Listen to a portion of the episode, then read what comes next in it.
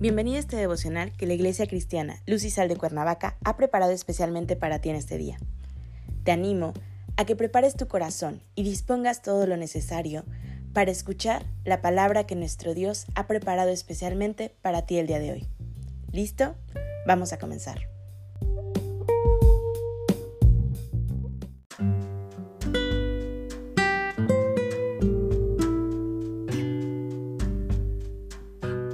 Hola, ¿qué tal? Es un gusto saludarte el día de hoy. Bienvenido, bienvenida.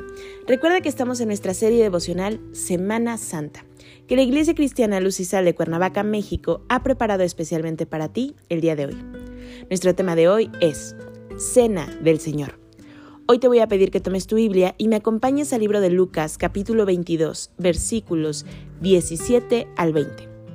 La palabra de Dios dice, Y habiendo tomado la copa, dio gracias y dijo, Tomad esto y repartidlo entre vosotros, porque os digo que no beberé más del fruto de la vid hasta que el reino de Dios venga.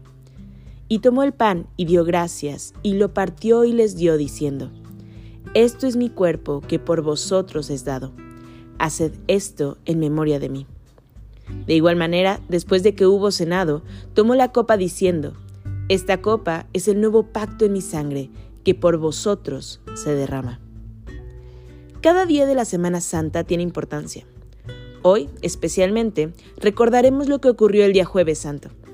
El jueves por la noche Jesús celebraba la cena de Pascua con sus discípulos. Al día siguiente, el Señor realizaría el acto de redención, superando la fiesta de Pascua. Por eso, la cena del Señor reemplazaría a la ceremonia pascual como la conmemoración de un acontecimiento de mayor relevancia. Preparemos. Esta es la palabra clave del párrafo. Los preparativos de la Pascua se hacen mientras que los discípulos y Jesús se preparan para la pasión. ¿Cuál es el significado y la reflexión de la Cena del Señor? La Pascua era la festividad anual más sagrada de la religión judía.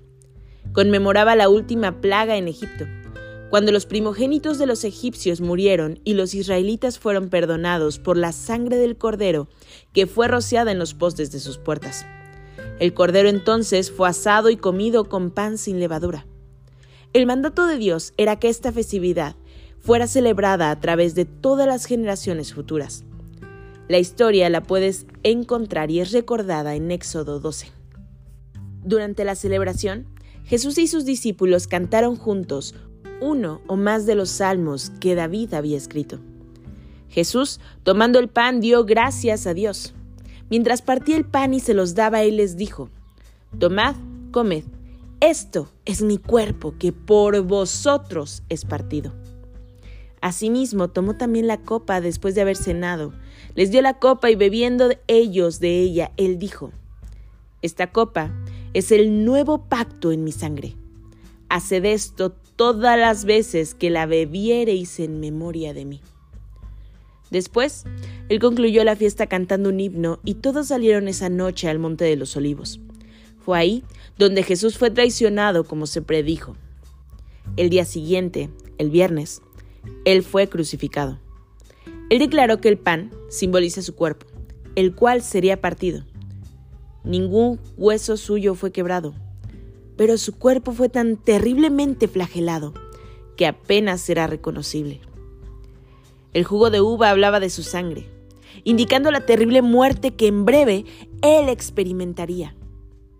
Él, el perfecto Hijo de Dios, se convirtió en el cumplimiento de incontables profecías del Antiguo Testamento concernientes al Redentor.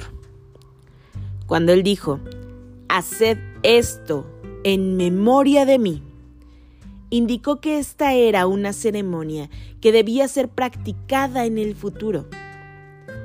También indicaba que la Pascua, que requería la muerte de un cordero y señalaba al futuro la venida del Cordero de Dios que quitaría el pecado del mundo, era ahora obsoleta. El nuevo pacto tomó su lugar cuando Cristo, el Cordero de Pascua, fue sacrificado. Este sistema de sacrificios ya no era más necesario. Así que hoy te animo a que como nuestra palabra clave lo dice, nos preparemos, preparemos nuestro corazón para recordar y testificar del enorme y hermoso sacrificio que hizo Jesús, el Cordero inmolado, por ti y por mí. Acompáñame a orar. Padre Celestial, en el nombre de Jesús, hoy te damos gracias, Señor, por tu inmenso amor. Gracias, Señor, porque por tu gracia nos has permitido acercarnos a ti y estar, Señor, cada vez más en comunión contigo. Gracias, Padre, porque un año más nos permite, Señor, reconocer que sin ti no somos nada, que necesitamos ese perfecto sacrificio para poder acercarnos a ti, Señor.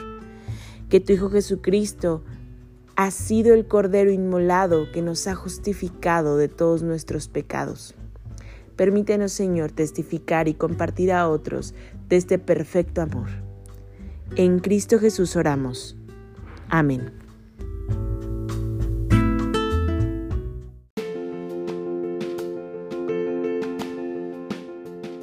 Ha sido un placer compartir la palabra contigo el día de hoy. Te animo a que no te pierdas ni un solo devocional de esta serie. Te espero aquí el día de mañana. Y recuerda, conecta con Dios.